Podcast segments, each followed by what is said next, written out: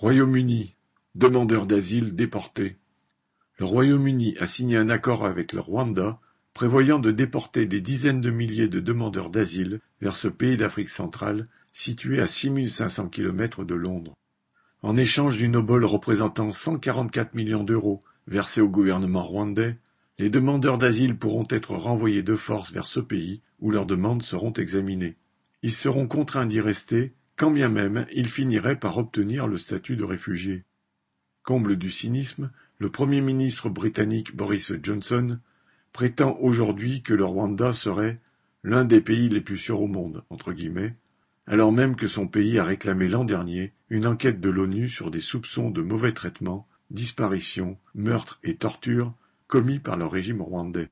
Alors que des élections locales sont prévues début mai au Royaume-Uni, la dégradation du niveau de vie des classes populaires, combinée au scandale du Partygate, entre guillemets, ces fêtes organisées en plein confinement, font craindre à Johnson une déroute de son parti, le Parti conservateur.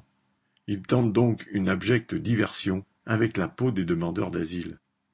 Depuis des années, la politique de l'Union européenne consiste à payer des États pour qu'ils stoppent les migrants sur la route vers l'Europe.